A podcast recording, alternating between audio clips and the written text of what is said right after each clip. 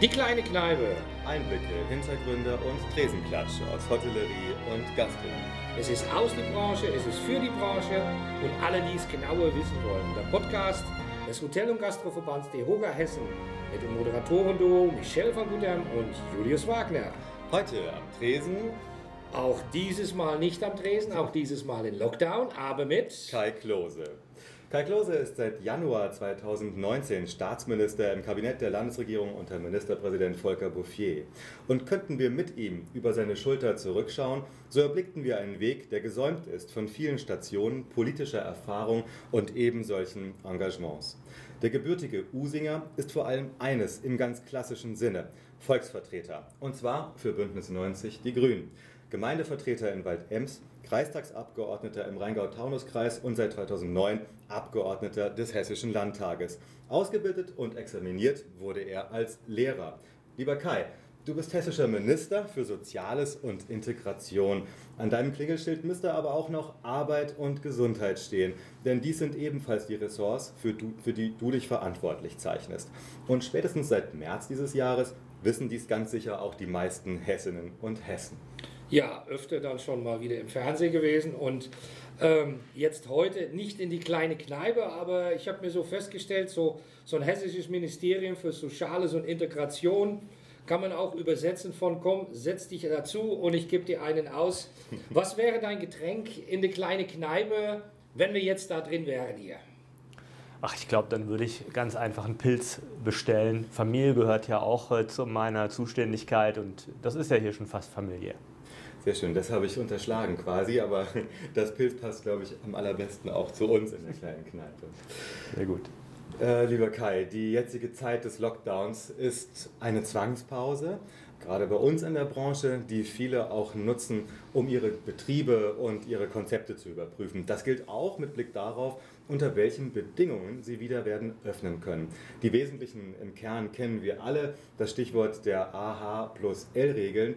Welche Noten würdest du heute deiner Hoga-Schulklasse geben, den Hoteliers und Gastronomen? Ich bin ja eigentlich ganz froh, dass ich äh, das Lehrersein jedenfalls für den Moment hinter mir gelassen habe und keine Noten mehr geben muss. Aber die Hoteliers und Gastronomen, die ich erlebe, die ich kenne, die ich auch in meinem Freundes- und Bekanntenkreis habe, die machen sich unglaublich viel Arbeit, um mit dieser Situation adäquat umzugehen. Sie sind wahnsinnig kreativ ähm, darin, sich auch zu überlegen, wie kann ich trotz der Regeln, die jetzt bestehen, meinen Gästen trotzdem möglichst viel von dem ähm, auch weiter bieten, was sie bei mir sonst ähm, schätzen. Und ähm, ich glaube, genau diese Form von Zusammenhalt brauchen wir, auch wenn ich natürlich weiß, dass die Situation gerade für die Hotellerie und Gastronomie eine besonders belastende ist. Aber es ist leider halt auch der Bereich, wo besonders viele ja sonst total tolle Kontakte entstehen und deshalb einer, der besonders im Fokus ist. Ja, es sind natürlich viele, die sich daran halten, aber trotzdem stellen wir fest, da ist noch so ein bisschen Luft. Also nicht nur aus Sicht der Unternehmer und der Unternehmerinnen und aus unserer Branche, aber viele Gäste haben auch so Schwierigkeiten mit der Ak Abs Abs Abs Akzeptanz. Jawohl. Viele Gäste haben auch ihre Schwierigkeiten mit der Akzeptanz einzelner Maßnahmen und Regeln. Also immer das Gästedaten erfassen, die Masken. Ähm, Sie haben in den vergangenen Monaten auch mit unseren Präsidenten einen Appell an den Menschen gerichtet. Es gab eine Plakatkampagne, also Hessen bleibt besonnen, ein ja, guter gute Satz eigentlich mit einem Koch. Halte ich an die Regeln, dann behalte ich meinen Job. Aber naja, wir haben jetzt November-Lockdown. Also Hast du das Gefühl, dass die Menschen ausreichend informiert waren? Oder? Also ich glaube, wirklich jeder weiß, Abstand halten, Hygieneregeln einhalten, äh, Alltagsmasken und Lüften und vielleicht sogar noch die Corona-App. Das sind die Grundregeln, die kennt jeder. Da kann, glaube ich, niemand sagen, dass er nicht informiert ist. Ähm, es ist aber natürlich so, dass es äh, Unsicherheiten immer wieder gibt. Wie ist jetzt gerade die Regel? Äh, zeitweise hatten wir auch sehr unterschiedliches Infektionsgeschehen in den Kreisen und Städten, sodass sich die Regeln auch lokal nochmal unterschieden haben. Da haben wir beispielsweise versucht, ähm, äh, ja schon im Oktober mindestens mal das Rhein-Main-Gebiet auch zusammenzubringen, dass man da äh, ähnliche oder einheitliche Regeln macht. Jetzt sind wir wieder bei bundesweiten äh, Kontaktbeschränkungen. Die sind natürlich besonders leicht durchzukommunizieren. Aber ähm, die, die ganze Situation ist schwierig. Äh, die Rechtsetzung passiert natürlich auch in einem unglaublichen Tempo, weil wir alle ähm, sehr schnell reagieren müssen, denn hinter den infizierten Zahlen steht hier am Ende auch immer das Risiko, dass unser Gesundheitssystem insgesamt überlastet wird. Und da müssen wir aufpassen, dass uns das nicht passiert, denn dann haben wir möglicherweise Bilder, wie wir sie aus Italien im Frühjahr kannten, wo eben nicht mehr für jeden ein Intensivbett da ist. Das wollen wir nicht. Und dann kommen wir vielleicht auch in echte Lockdowns, weil das, was wir im Moment haben, wenn man es europaweit vergleicht, ist es eigentlich kein Lockdown. Es sind drastische Kontaktbeschränkungen, aber Ausgangssperren oder ähnliches, was wir aus Frankreich oder aus Spanien kennen, haben wir glücklicherweise bisher nicht. In der Tat, das ist, äh, das ist, glaube ich, genau der wichtige Punkt. Du hast es gerade richtigerweise in diesem Kontext angesprochen. Wie ist denn die Lage im hessischen Gesundheitssystem eigentlich? Wie viele Intensivbetten gibt es? Wie viele sind frei? Wie viele sind belegt? Mhm. Wir gucken sehr, sehr genau und mehrmals am Tag äh, darauf, wie viele Covid-19-Patientinnen und Patienten sind stationär aufgenommen, wie viele sind auf Normalstationen, wie viele auf Intensivstationen. Und die Situation ist insofern anders als im Frühjahr, als dass wir im Frühjahr ein Verhältnis normal zu intensiv von 1,3 zu 1 etwa hatten. Da hatten wir auch knapp über 300 Leute auf Intensivbetten, aber eben ähm, nur so 400 beim Peak auf normal. Das ist jetzt anders. Wir haben jetzt sehen sehr viel mehr Menschen, die auf Normalstationen äh, liegen. Das hat auch mit der Altersstruktur zu tun, weil im Moment noch mehr junge Menschen auch betroffen sind. Von denen wird aber ein bestimmter Teil nach zwei, drei Wochen auch intensiv oder sogar beatmungspflichtig. Und äh, dann ähm, sind die Kapazitäten möglicherweise endlich. Also ich kann sagen, zum Stand vom 17. Äh, November, das sind die Zahlen, die ich hier im Moment vorliegen habe, dass wir äh, 1600 Covid-Patientinnen und Patienten auf in hessischen Krankenhäusern haben. Das sind erheblich mehr, als wir im Frühjahr selbst zum Höchststand hatten. Und von denen sind etwa 330 beatmungs- oder intensivpflichtig. Das ist schon auch eine hohe Zahl. Und sie werden leider auch immer älter und je höher das Alter der Patientinnen und Patienten, desto größer dann das Risiko, auch wirklich schwer zu erkranken. Und ähm, in dem Zusammenhang auch für das Krankenhauspersonal, die Pflegerinnen und Pfleger, die Ärztinnen und Ärzte, die stemmen ja nun gerade und erst recht, wenn man diese Zahlen, die du gerade nennst, äh, nimmt, in diesen Tagen echte Herkulesaufgaben. Das ist trotz vielerlei Berichterstattung, aber so für die Mehrheit der Menschen in unserem normalen Alltag, auch im, sag mal, Lockdown-Alltag eines Gastronomen, nicht immer so sichtbar, was im Zweifel auch ganz gut ist. Aber wie empfindest du dort äh, die allgemeine Stimmungslage bei den Arbeitenden in den Krankenhäusern? Ja, die Beschäftigten in Krankenhäusern, insbesondere das Pflegepersonal, steht natürlich auch seit Februar massiv unter Druck. Wir hatten ja in Hessen die erste, die ersten, den ersten Kontakt mit Infizierten mit dem Rückkehrflug aus Wuhan Ende Januar und ähm, seitdem ist der Druck in den, gerade in den infektiologischen Stationen besonders hoch.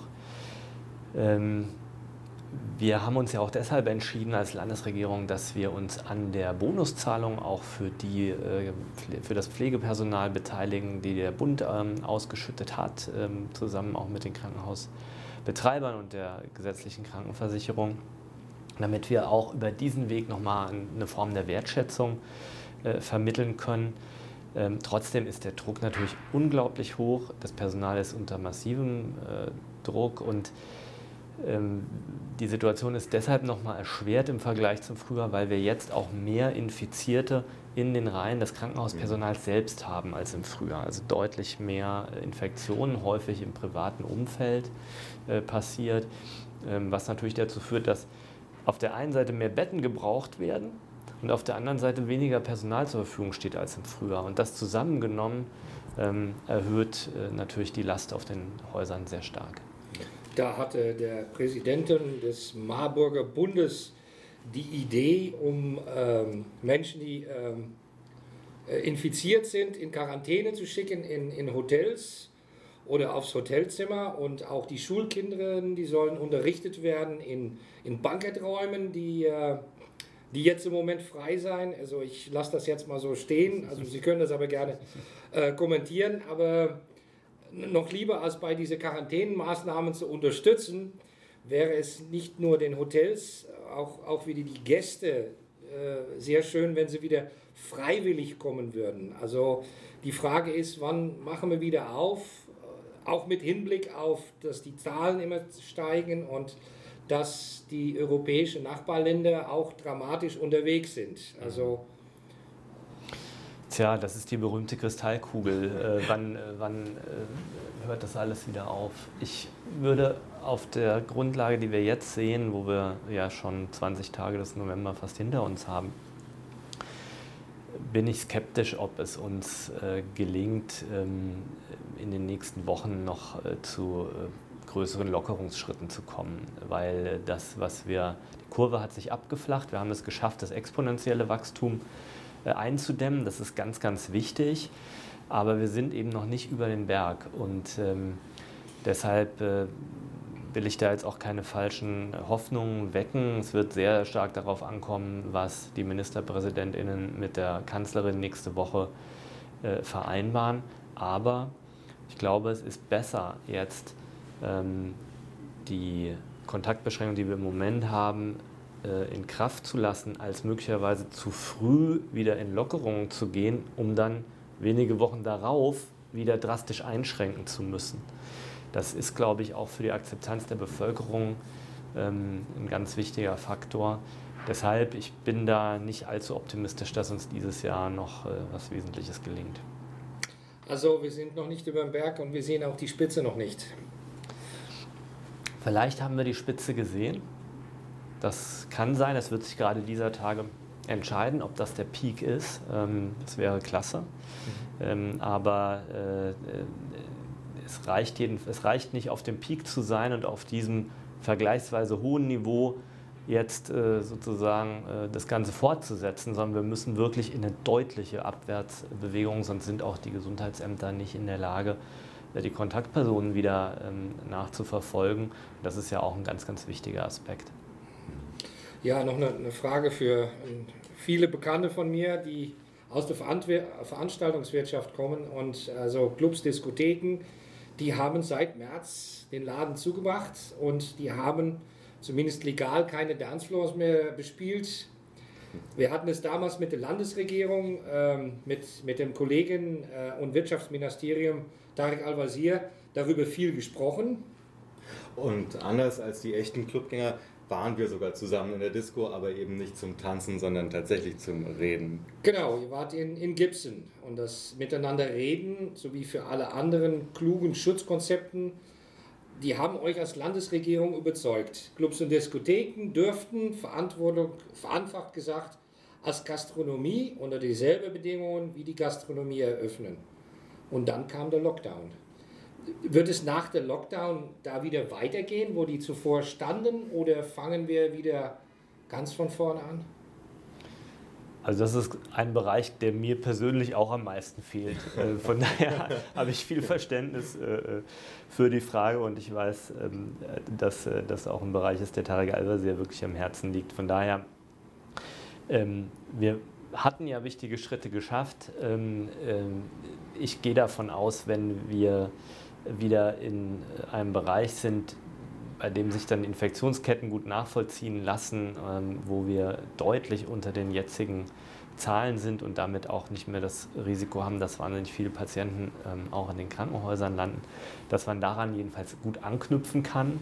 Äh, das Schutzkonzept ähm, ist ja da, also Clubs und Diskotheken wie Gastronomie, weil was nicht gehen wird, auch glaube ich auf absehbare Zeit leider nicht gehen wird, ist, ähm, Clubs und Diskotheken so zu öffnen, wie sie wofür sie eigentlich gedacht sind. Ja, weil halt tanzen äh, mit Abstand ähm, und ohne singen zu dürfen äh, und ohne Bewegung, äh, es ist irgendwie kontraproduktiv, glaube ich. Das, das wird Leider. auch so gesehen, ja. Leider. Absolut. Ja. Den Hoteliers und Gastronomen hat dein bundesdeutscher Amtskollege Jens Spahn schon zu verstehen gegeben, dass sie nicht mit Weihnachtsfeiern rechnen sollten. Das hat die Mehrheit auch verstanden. Dennoch gibt es nicht wenige Anfragen, vor allen Dingen aus dem privaten Bereich in den Betrieben, nach Möglichkeiten im Familienverbund äh, sich auch in der Gastronomie zusammenzufinden. Die Bundeskanzlerin hat auch nicht gerade wenig Häme für ihren Ratschlag geerntet, sich jetzt schon mal für die Dauer des restlichen Jahres auf einen anderen Hausstand festzulegen, mit dem man sich in nächster Zeit überhaupt noch trifft. Ihr Finger weist hier auch, so empfinden wir das sehr deutlich, gen Weihnachten und die Feiertage. Welche Kontaktbeschränkungen erachtest du für wichtig und was wird aus deiner Sicht uns in diesem Jahr noch erwarten? Also ich glaube, das Wichtigste ist, dass wir alle ähm, versuchen, unsere Kontakte auf das Nötigste zu beschränken. Ähm, das ist schwierig, weil der Mensch ein soziales Wesen ist und wir auch von der persönlichen Begegnung natürlich leben. Wir sind hier das Sozialministerium, auch das Familienministerium, deshalb ähm, weiß ich sehr genau, äh, wie wichtig das ist und kann das auch aus eigener Erfahrung logischerweise sagen.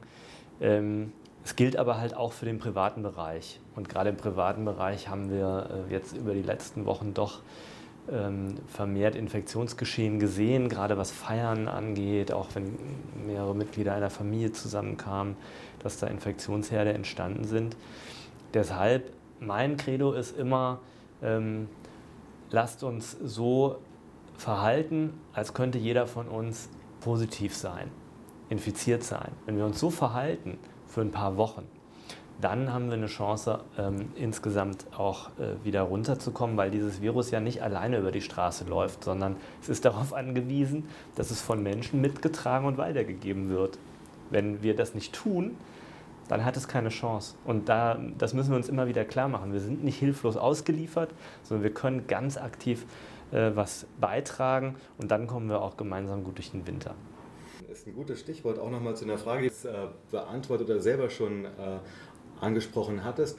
Aber nochmal so konkret, denn darüber reden viele und das fürchten viele auch ähm, aufgrund ihrer Interpretation, wie Politik bisher mit der Frage, wann man Kontaktbeschränkungen verschärft, an Herbstferien oder Sommerferien auch orientiert hatte. Also doch möglichst viel Spielräume ähm, für private Bedürfnisse zu lassen, aber auch dann so einen Weg zu finden, wann man härter durchgreift. Die Sorge oder die Frage vielmehr haben jetzt viele auch mit Blick auf Weihnachten. Also es könnte sein, dass man sagt, naja, es gibt den Handel, es gibt auch Gastronomie, das ist deren Hauptgeschäft, denen will man jetzt nochmal was ermöglichen, auch den Menschen die Daumenschrauben gefühlt nicht zu eng anschrauben. Glaubst du, das macht man, dass man vor Weihnachten nochmal aus anderen Motivlagen ein Fenster aufmacht, um es dann aber ganz sicher wieder schließen zu müssen? das ist eine schwierige Frage, aber die.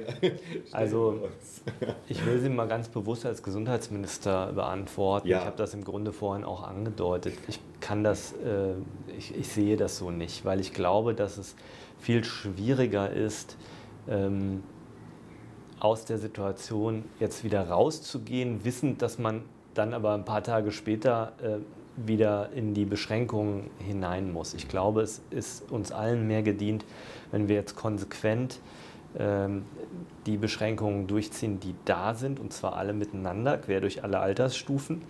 ähm, damit wir möglichst schnell von diesem Peak auch runterkommen und die Kurve sich nach unten bewegt. Und wenn das in einem vernünftigen Maß gelungen ist, dann können wir auch wieder darüber reden, ähm, kontrolliert äh, zu öffnen und dann aber auch so, dass es hoffentlich dann möglichst lange Zeit auch Bestand hat, weil von diesem Jojo-Ding äh, rein und raus und auf und zu, davon halte ich persönlich jedenfalls am wenigsten. Na gut, eine der Sachen, die, äh, die da sind, um es Jojo aufzuhalten, ist natürlich der Impfstoff. Hm. Wann ist es soweit? Wann dürfen wir uns anstellen, dass in Hessen die ersten Menschen geimpft werden können? So Tja. als Gesundheitsminister. Wir, äh, im Grunde alles, was, äh, was man dazu weiß, ist ungefähr auch der Wissensstand, der, der öffentlich da ist. Es gibt äh, sehr ähm, hoffnungsfrohe Nachrichten, insbesondere äh, von über den Rhein. Also Bio, BioNTech und Pfizer haben einen Impfstoff schon sehr weit gebracht, der jetzt im Zulassungsverfahren ist, ähm, von dem sie sagen, frühestens Mitte Dezember könnte der soweit sein. Mal schauen, ob das dann so schnell gelingt. Ich bin da ja ein bisschen skeptisch, aber wir werden als Landesregierung alles dafür tun, dass wir in der Lage sind, sobald ein Impfstoff da ist, äh, auch entsprechend ähm, mit den Verimpfungen zu beginnen. Und da muss man einfach wissen, Ähm, auch der BioNTech-Impfstoff ähm, hat extreme Bedingungen. Der braucht eine Ultratiefkühlung zum Beispiel, minus 70, minus 80 Grad äh, in weiten Teilen. Äh, er muss zweimal verimpft werden innerhalb von einem bestimmten Zeitraum. Und ähm, er wird natürlich nicht sofort in riesigen Mengen zur Verfügung stehen. Deshalb wird es eine Priorisierung geben bei der Verimpfung. Ähm, die Ständige Impfkommission und der Ethikrat äh, zusammen mit der Leopoldina werden dafür Kriterien entwickeln, welche Personengruppen als erste geimpft werden sollen. Da werden die vulnerablen Gruppen, sprich ähm, insbesondere Ältere äh, oder Menschen, die beispielsweise als im medizinischen Bereich äh, arbeiten, ähm, mit Sicherheit ganz vorne ähm, dabei sein. Und äh, ja, wir haben eine eigene Taskforce gegründet, zusammen mit dem Innenministerium für die Impfkoordination, damit wir die Logistik und auch die medizinischen Voraussetzungen dann möglichst schnell geschaffen haben. Und das ist dann, sag mal, das ist ja mehr oder weniger, läuft von Europa über Deutschland nach Hessen. Ist das dann automatisch gesichert, dass wir so viele Impfstoffe kriegen oder so viele Impfdosen? Mhm. Also die äh, Bundesregierung äh, beschafft ähm, den Impfstoff zentral und zahlt ihn aus. Und sie hat sich beispielsweise bei BioNTech ja Optionen für mehrere Millionen Impfdosen äh, gesichert. Dazu kommt nochmal das, was die Europäische Union jetzt verabredet hat. Und dazu kommen dann sicherlich noch weitere Hersteller. Sehr gut. Lieber Kai, was wäre dir eine wichtige Herzensangelegenheit, eine Botschaft, an die vielen tausend Hoteliers, Gastronomen, Club, Bar- und Kaffeebetreiber, die übrigens, weil wir es gerade sagten, ähm, den Podcast hören und äh, auch so in, in so einem ganzen Stück. Und ich glaube, ein Wort aus dem Wunde des Gesundheitsministers ist noch mal, ähm, hat nochmal eine sehr glaubwürdige Bedeutung. Ähm, die Dinge hier komprimiert wahrnehmen. Es ist nicht immer alles jedem so klar, was über die Medienticker flimmert, denn es ist auch recht viel. Insofern wäre uns hier sehr wichtig, was ist deine Message an das hessische Gastgewerbe? Ich habe ja gesagt, wie ich das Gastronomie- und Hotelleriegewerbe erlebe. Und ähm, meine Bitte ist, auch wenn es wahnsinnig schwer ist, weiter durchhalten, weiter so mithelfen wie bisher.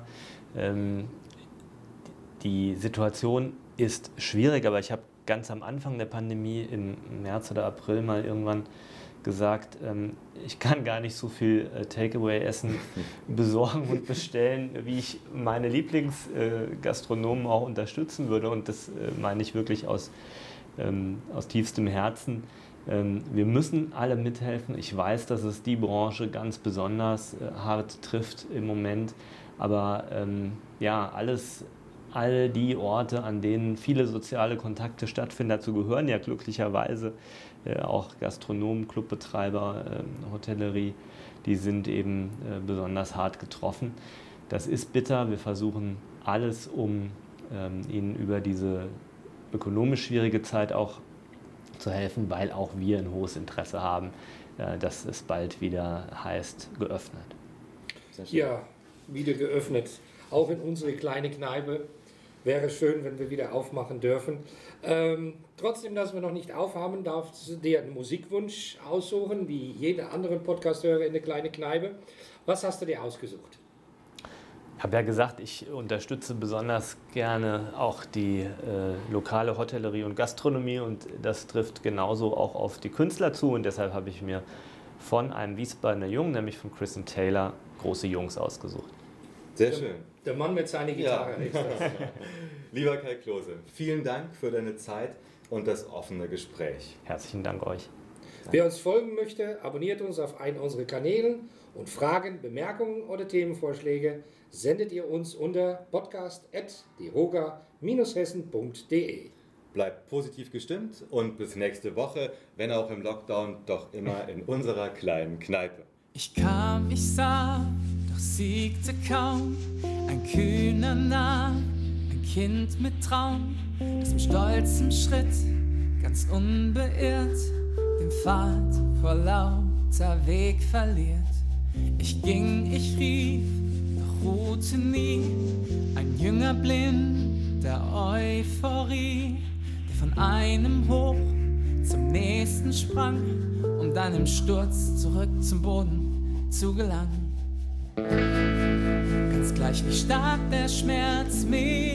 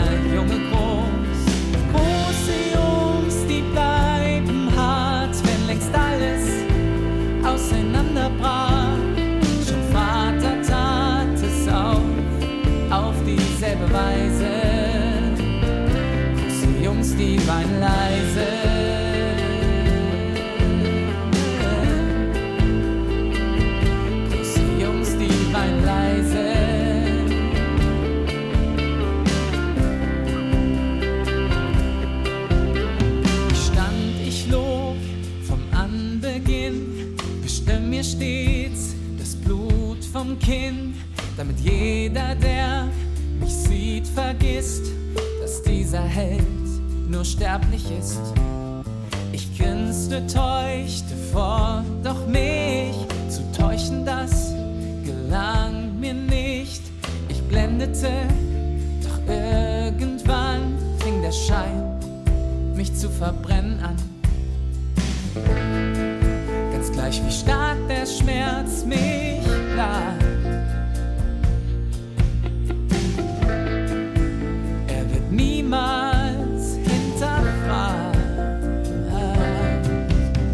Denn große Jungs, die zeigen nicht, wenn ihnen mal das Herz zerbricht. Sie bleiben stumm und lächeln denn nur so wird ein kleiner Junge groß. Große Jungs, die bleiben hart, wenn längst alles auseinanderbrach. Schon Vater tat es auf, auf dieselbe Weise. Die weinen leise. Große Jungs, die weinen leise, wenn das Herz zerbricht. Wenn das Herz zerbricht. Wir sind doch große Jungs. Die weinen leise, wenn das alles große Jungs. Jungs, die weinen leise, wenn das Herz ewig selbe Weise. Jungs, die weinen leise, wenn das Herz zerbricht. Wenn das Herz zerbricht. Wenn das Herz zerbricht. Denn große Jungs, die zeigen nicht, wenn ihnen mal das Herz zerbricht. Sie bleiben stumm und lächeln bloß, denn nur so wird ein kleiner Junge groß. Große Jungs, die bleiben hart, wenn längst alles auseinanderbrach.